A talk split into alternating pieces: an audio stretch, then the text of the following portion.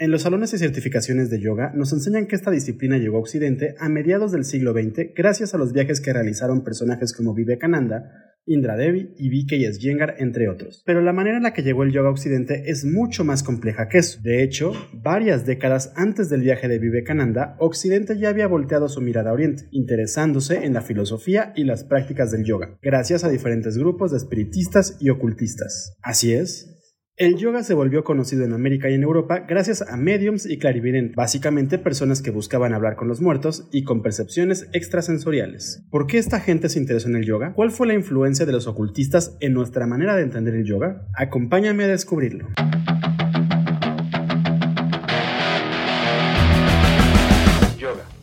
Disciplina ancestral que se convirtió en uno de los negocios más lucrativos de la industria del fitness. ¿Cómo es que esta técnica antigua se convirtió en un negocio espiritual? ¿Realmente es yoga lo que practicamos hoy en día? ¿Qué chingados es el yoga? Yoga y más allá. Un podcast en el que buscamos entender la evolución de la práctica de yoga desde su filosofía ancestral hasta la práctica postural contemporánea. Acompáñanos a profundizar en esta práctica, entender sus conceptos y desmenuzar su historia.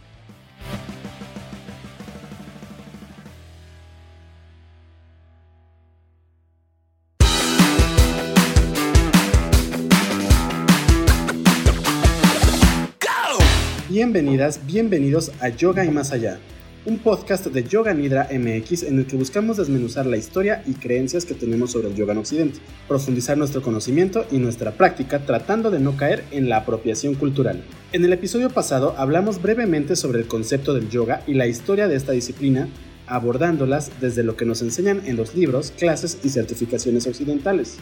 Pero si queremos entender mejor la práctica del yoga contemporáneo, creo que es muy importante entender la manera en la que esta disciplina salió de la India para conquistar el mundo. Es por eso que dedicaremos los próximos minutos a hablar de la llegada de yoga occidente y los primeros yogis de este lado del mundo. Iniciaremos hablando brevemente de la influencia de la India en la cultura griega para después hablar sobre el intercambio filosófico entre musulmanes y yogis. Desde ahí saltaremos a la época de las revoluciones políticas e intelectuales a finales del siglo XVIII y después hablaremos sobre el nacimiento del espiritismo y ocultismo para explicar cómo es que estos grupos fueron la principal influencia para construir el yoga contemporáneo. Trataré de mencionar todas las vertientes, corrientes y hechos más importantes pero esta historia es tan complicada y rebuscada que podría llegar a omitir algún dato.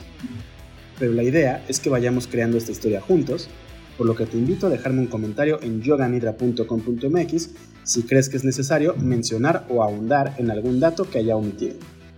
Ahora sí, vamos a empezar. Gimnosofistas, el yoga en la antigua Grecia. ¿Sabías que desde la época de los grandes filósofos griegos ya existía un intercambio cultural y filosófico entre Oriente y Occidente? Aunque no se puede saber con exactitud el año en el que empezó el intercambio filosófico entre ambas culturas, lo que sí se sabe es que desde el siglo I de nuestra era, Plutarco dejó constancia del término gimnosofista para referirse a los filósofos ascéticos de la India. Este término lo usó al describir el encuentro de Alejandro Magno con 10 gimnosofistas que habían presionado al rey de Sabas para que se rebelara. Y aunque los gimnosofistas fueron influyentes en la manera en la que se desarrolló la filosofía griega, al grado de que se cree que filósofos helénicos como Licurgo, Pitágoras o Demócrito viajaron a la India para aprender de los ascetas, hoy en día la historia no ve con muy buenos ojos a estos monjes errantes. Hoy en día no se sabe realmente a qué tradición pertenecían los ascetas que tuvieron contacto con los griegos. De hecho, se debate si estos eran exponentes del Sramana, del budismo, del jainismo o si eran ajvikas, Incluso se cree que podrían ser monjes que mezclaban todas estas tradiciones. Cabe señalar que los gimnosofistas rechazaban la carne y la ropa por ser enemigos de la pureza del pensamiento. Eran renunciantes que habían decidido dejar todo para dedicarse a la contemplación de Dios o del universo. En otras palabras, eran yogis que buscaban la iluminación. Yoga musulmán, el intercambio entre los yogis y el Islam. Avancemos unos cuantos siglos en el tiempo hasta uno de los periodos más complicados y extensos de la historia de la India. Me refiero a las invasiones musulmanas del subcontinente. Este periodo inicia en el siglo VIII de nuestra era cuando los árabes invadieron la región de Sindh, en lo que hoy es Pakistán. En los siglos XI y XII, los túrquicos y afganos invadieron diferentes territorios del subcontinente, dando paso al sultanato de Delhi. Mismo que duró varios siglos, manteniéndose como un estado pluricultural.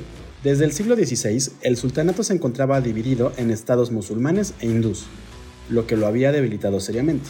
Por si fuera poco, en aquel entonces empezaron a llegar factorías portuguesas a la región, y en 1525 Babur Sahir ud Din Muhammad Babur, mejor conocido como Babur, tomó el sultanato y fundó el imperio mogol.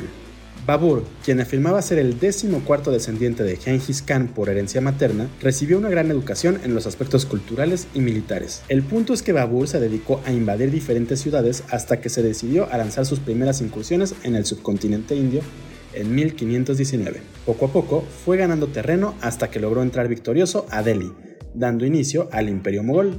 Podríamos hablar más sobre el imperio instaurado por Babur, conocido como la Pantera. Pero este no es un podcast de historia de la India, sino de yoga. Y por eso es momento de explicar el por qué es importante la influencia de los musulmanes en el yoga.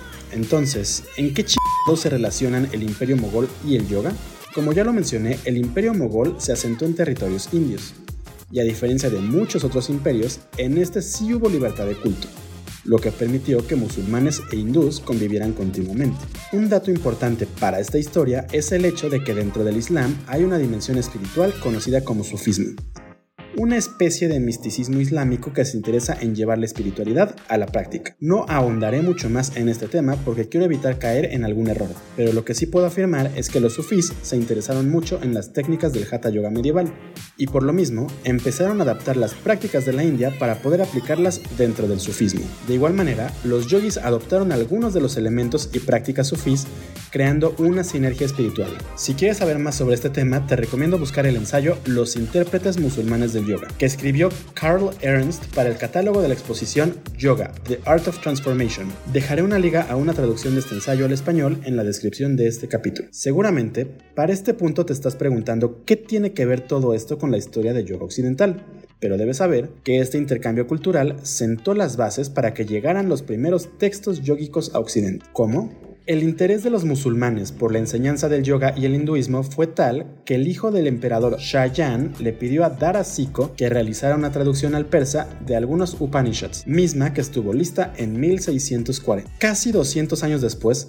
Abraham Anquetil du Perron usó esa misma traducción para traducirlos nuevamente al latín. Y el filósofo del pesimismo alemán Arthur Schopenhauer pudo acceder al conocimiento de los Upanishads gracias a esta traducción del latín. La sabiduría de los Upanishads fue tan reveladora que la enalteció en su libro El mundo como voluntad y representación de 1818. En aquel entonces, Schopenhauer era uno de los filósofos más reconocidos en el mundo, por lo que fue un parteaguas para que un sinfín de intelectuales empezaran a asomarse a los diferentes textos ancestrales de la India, siendo los Upanishads y el Bhagavad Gita los que más se difundieron en Occidente gracias a las traducciones que ya se tenían de los mismos. Como dato curioso y para cerrar esta sección, vale la pena recalcar que el Bhagavad Gita fue traducido al inglés por Charles Wilkins desde 1785. La época de las revoluciones, un poco de contexto. Vamos por un poco de contexto. Estamos a finales del siglo XVIII y principios del XIX. En aquel entonces, el mundo estaba viviendo una fuerte transición espiritual. Las revoluciones burguesas y las diferentes luchas independentistas en América acabaron con la hegemonía de la Iglesia Católica, lo que permitió que se desarrollaran nuevas corrientes filosóficas y de pensamiento. Si a esto le sumamos el hecho de que los avances tecnológicos habían generado una nueva forma de entender el mundo, podemos entender el por qué la gente empezó a alejarse un poco de la iglesia. Nietzsche no había declarado la muerte de Dios, pero seguramente ya habría estado agonizando en aquel entonces, pues la comunidad intelectual ya no se preocupaba en los seres sobrenaturales y mejor se dedicaban al mundo material, olvidándose de las preguntas fundamentales de la existencia humana. Había surgido el materialismo, un sistema filosófico que considera que únicamente existe la materia, reduciendo al espíritu a una consecuencia de la misma. En otras palabras, una manera de entender el mundo basándose únicamente en los fenómenos y comprobables. Mientras que los grandes pensadores se alejaban poco a poco de la ontología y las religiones, la gente común empezaba a buscar respuestas a las preguntas de las que no se querían encargar los pensadores. Pero todo esto cambiaría nuevamente a mediados del siglo XIX. Hablando con fantasmas, el nacimiento del espiritismo.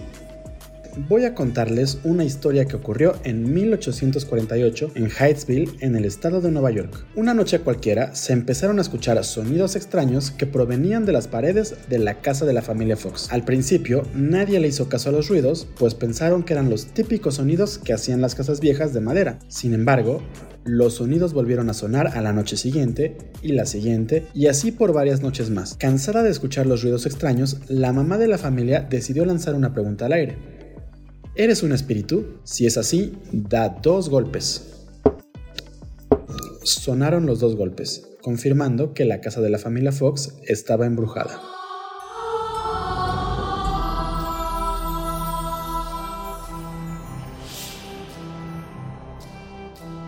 Ante esta impresionante confirmación, madre e hijas empezaron a hacer más y más preguntas al espíritu que habitaba en su casa. A través de los sonidos, averiguaron que el espíritu de la casa Fox era Charles Russell, un vendedor viajero que fue asesinado en esa casa y cuyos huesos habían quedado ocultos en las paredes de la misma. El rumor del fantasma se corrió por todo el pueblo y los vecinos empezaron a visitar la casa para presenciar el extraño fenómeno.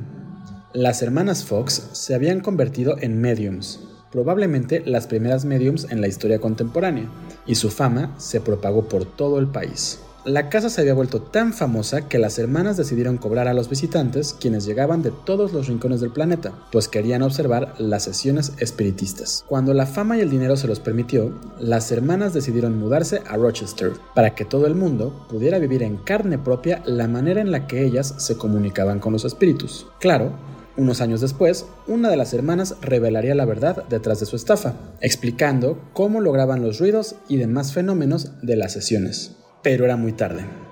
La pequeña broma de las hermanas Fox se había propagado por el mundo, permitiendo que un gran número de personas empezara a interesarse en la comunicación con los muertos. ¿Y esto qué tiene que ver con el yoga? Las hermanas Fox demostraron que existía la vida después de la muerte.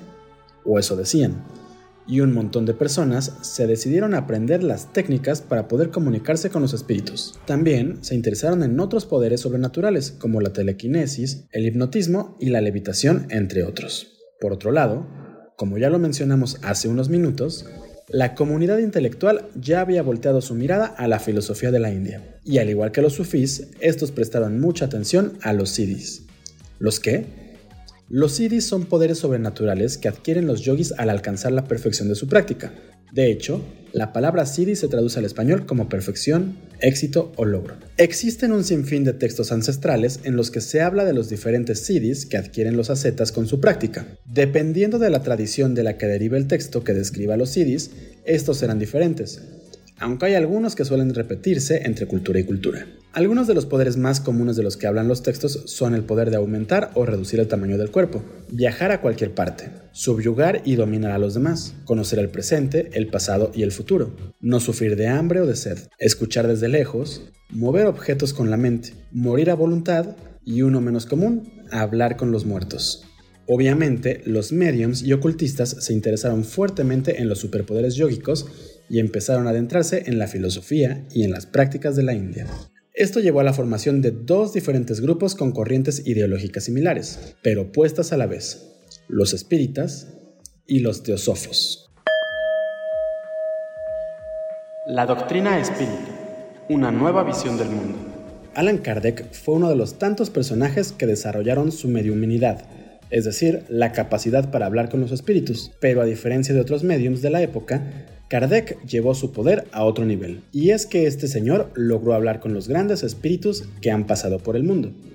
Gracias a estos seres superiores, Kardec desarrolló la doctrina espírita. Esta doctrina establece la idea de que el alma es inmortal y que por lo mismo, ésta termina habitando diferentes cuerpos en un ciclo de renacimientos infinito. Como nuestra alma o espíritu es eterno, nuestra misión como seres espirituales es evolucionar en cada una de las vidas que vivimos. Al principio, nuestra alma no evolucionada ocupaba el cuerpo de los insectos o animales y conforme fue evolucionando logró entrar en el cuerpo humano. Nosotros como humanos debemos continuar la evolución adquiriendo todo el conocimiento o sabiduría posible. Entre vida y vida, nuestro espíritu pasa a otro plano durante algún tiempo. En ese plano podríamos decir que nos encontramos en una especie de limbo, esperando a poder reencarnar en otro cuerpo. El hecho de que podamos comunicarnos con los espíritus de aquellas personas que acaban de fallecer se debe a que los mediums pueden romper de alguna manera la frontera entre el plano terrenal y el plano espiritual. Por otro lado, Cabe mencionar que entre más evolucionado esté nuestro espíritu, más tiempo podremos pasar en el plano espiritual,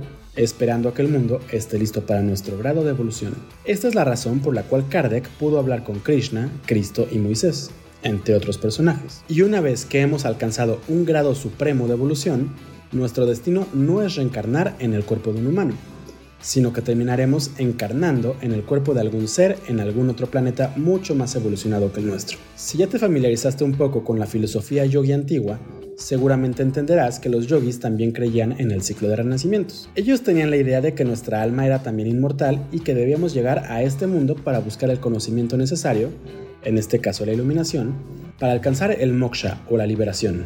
Como verás, la base de ambas doctrinas es muy similar, con la única diferencia de que en el yoga se dice que nuestra alma evolucionada será absorbida en el todo. Por otro lado, la doctrina de Kardec también habla de una energía intangible que se encuentra en todo el universo. Esta energía es la que nos permite mantenernos con vida, ya que nuestra salud depende directamente de la calidad y cantidad de energía que tengamos en el cuerpo. Pero eso no es todo.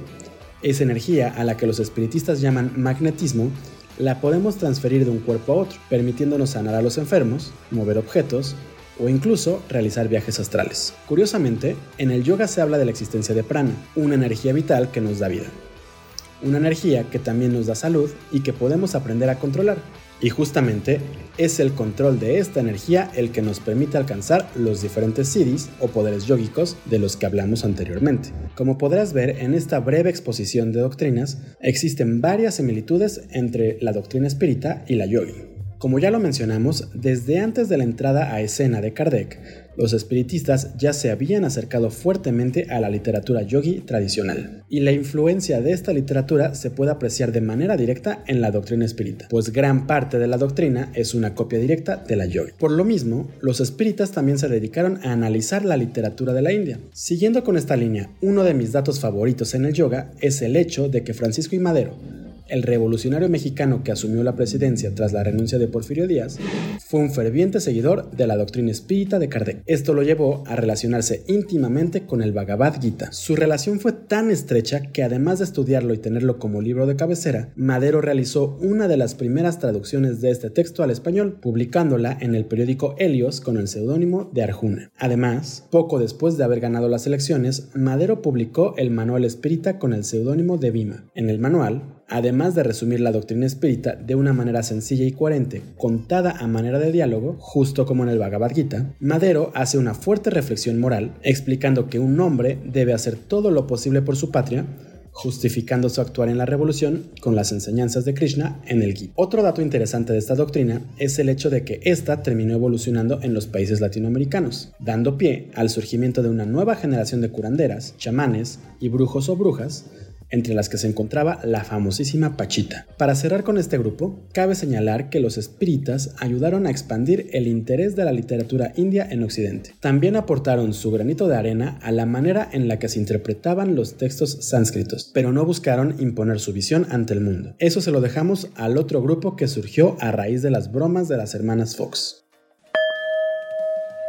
La creación de la sociedad teosófica y su influencia en la India hablemos de Elena Blavatsky, una mujer rusa cuyo padre era un coronel alemán y su madre de la nobleza rusa. Tras la muerte de la madre fue criada por su abuelo, quien era el gobernador de Saratov y quien se había iniciado en la masonería. La joven Elena se dedicó a leer los libros del abuelo, interesándose en la masonería y en el esoterismo. En 1848, Mientras el fantasma de la casa Fox se empezaba a manifestar, Blavatsky se casó con el entonces vicegobernador de Ereván, en Armenia, pero a los tres meses de matrimonio tomó un caballo y escapó, iniciando un viaje que según ella la llevaría a conocer Egipto, Turquía y Grecia, y después el resto del mundo. Unos años después, en Londres, Elena conoció a quien se convertiría en su maestro, un iniciado oriental Mahatma a quien llaman maestro Moria. Para este punto, es importante mencionar que Moira era un maestro ascendido de origen mercuriano, que ha servido en numerosas encarnaciones, entre las que se encuentran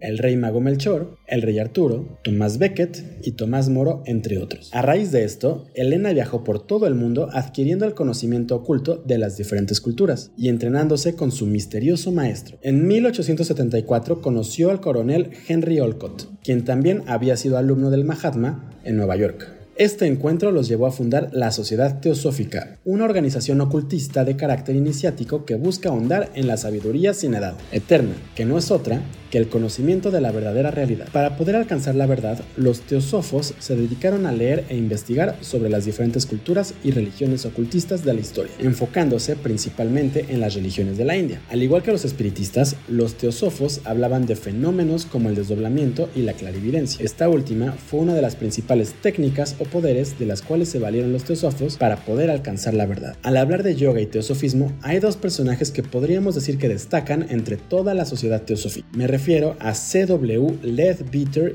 y a Jiddu Krishnamurti.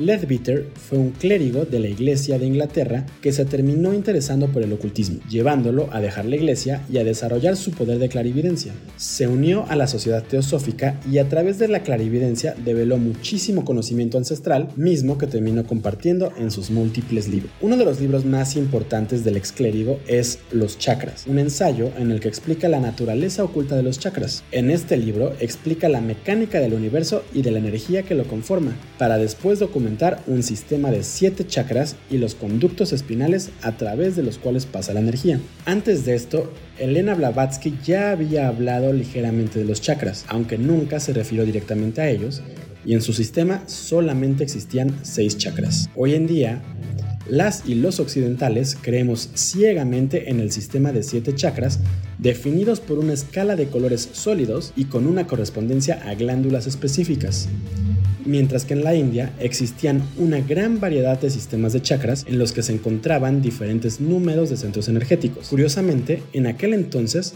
el sistema más estandarizado de la India era el de seis chakras del Sat Chakrani Puruna. Lo importante aquí es que Leadbeater propuso un sistema propio, basado en sus descubrimientos por clarividencia. De esta forma, sentó las bases para la creación de un sistema semi-unificado de chakras inspirado en la visión occidental. Por su parte, Krishnamurti fue literalmente adoptado por la sociedad teosófica para convertirse en una especie de mesías teosófico, o maestro del mundo como lo llamaron. Annie Besant y Leadbeater instruyeron a Krishnamurti en la filosofía y doctrinas teosóficas, convirtiéndolo en un vocero oficial del teosofismo. De esta forma, Krishnamurti se dedicó a compartir la visión que el teosofismo tenía sobre el yoga, el Vedanta y los hinduismos, consolidando la visión teosófica en el mundo occidental. Es importante mencionar que la sociedad teosófica fue conformada por personas muy en el ámbito político y económico. Por lo mismo, los libros, textos y pláticas patrocinadas por la sociedad se pudieron posicionar fuertemente entre el público occidental y con el tiempo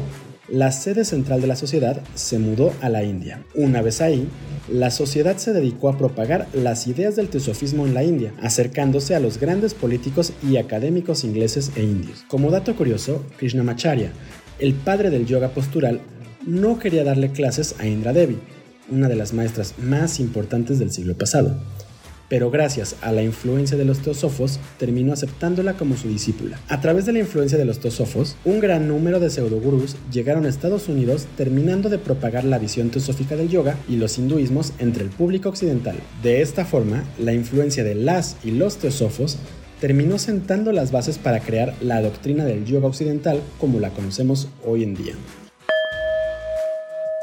La aportación del Club Trascendental.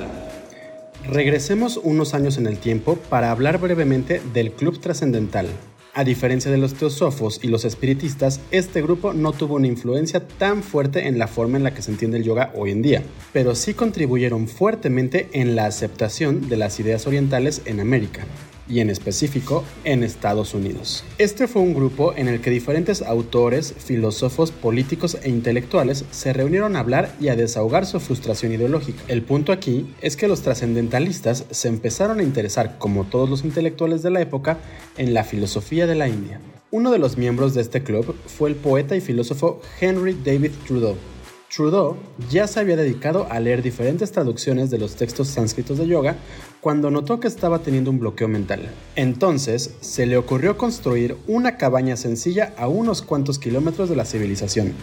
Donde pasó dos años viviendo rodeado de la naturaleza. Lo más interesante de este escape, por lo menos para nosotros, fue que el mismo Trudeau se dedicó a practicar yoga basándose en la comprensión del Hatha Yoga Pradipika, convirtiéndose en la primera persona en practicar yoga en el mundo occidental, experiencia que después retrató de una u otra forma en su ensayo más famoso llamado Walden. Otro de los miembros del club fue Ralph Waldo Emerson, uno de los fundadores del periódico que hoy conocemos como The Atlantic en 1857. Lo interesante es que este personaje decidió publicar un poema llamado Brahma en la primera edición del Atlantic. El poema era un breve resumen de la filosofía vedanta y yógica, abordándola desde el concepto de la no dualidad, es decir, la idea de que todos los seres y objetos somos parte de Dios o del todo, y el todo también se encuentra en nosotros. Una idea que va en contra del concepto judeocristiano de Dios. Por lo mismo, Brahma recibió muchas burlas entre una parte de la comunidad intelectual, pero también fue muy aclamado por el resto de los intelectuales, quienes terminaron interesándose aún más por la cosmovisión clásica de la India. Y así, junto con el aporte de Schopenhauer, preparó al occidente para recibir las enseñanzas orientales de Vivekananda y los demás gurús que llegaron en la época. Parece que este podcast se ha alargado bastante y aún falta hablar del nuevo pensamiento. Otra creencia que surgió a raíz del fraude de las hermanas Fox y que después de un siglo de existencia terminaría evolucionando en lo que es hoy el movimiento New Age. Esa corriente ideológica que terminó apropiándose de todas las ideas de los grupos que ya mencionamos para crear una nueva espiritualidad misma que terminaría siendo un negocio millonario. También debemos hablar de la llegada del yoga a Hollywood, un hecho que terminó llevando la práctica de yoga al estrellato. Pero para no marearte con tantos datos, creo que lo mejor será dejar toda esa información para el siguiente capítulo. Recuerda que puedes dejarnos tus comentarios en la sección de podcast de yoganidra.com.mx o en las diferentes plataformas de streaming en las que nos estés escuchando. También quiero invitarte a revisar los diferentes textos que subimos a nuestra página web y a seguir el contenido que publicamos en todas las redes sociales. Recuerda que nos puedes encontrar en Twitter, Facebook, Instagram y YouTube como Yoga Nidra MX. Yo soy Rodrigo Delgado y te espero en el próximo episodio de Yoga y Más Allá. Hasta pronto.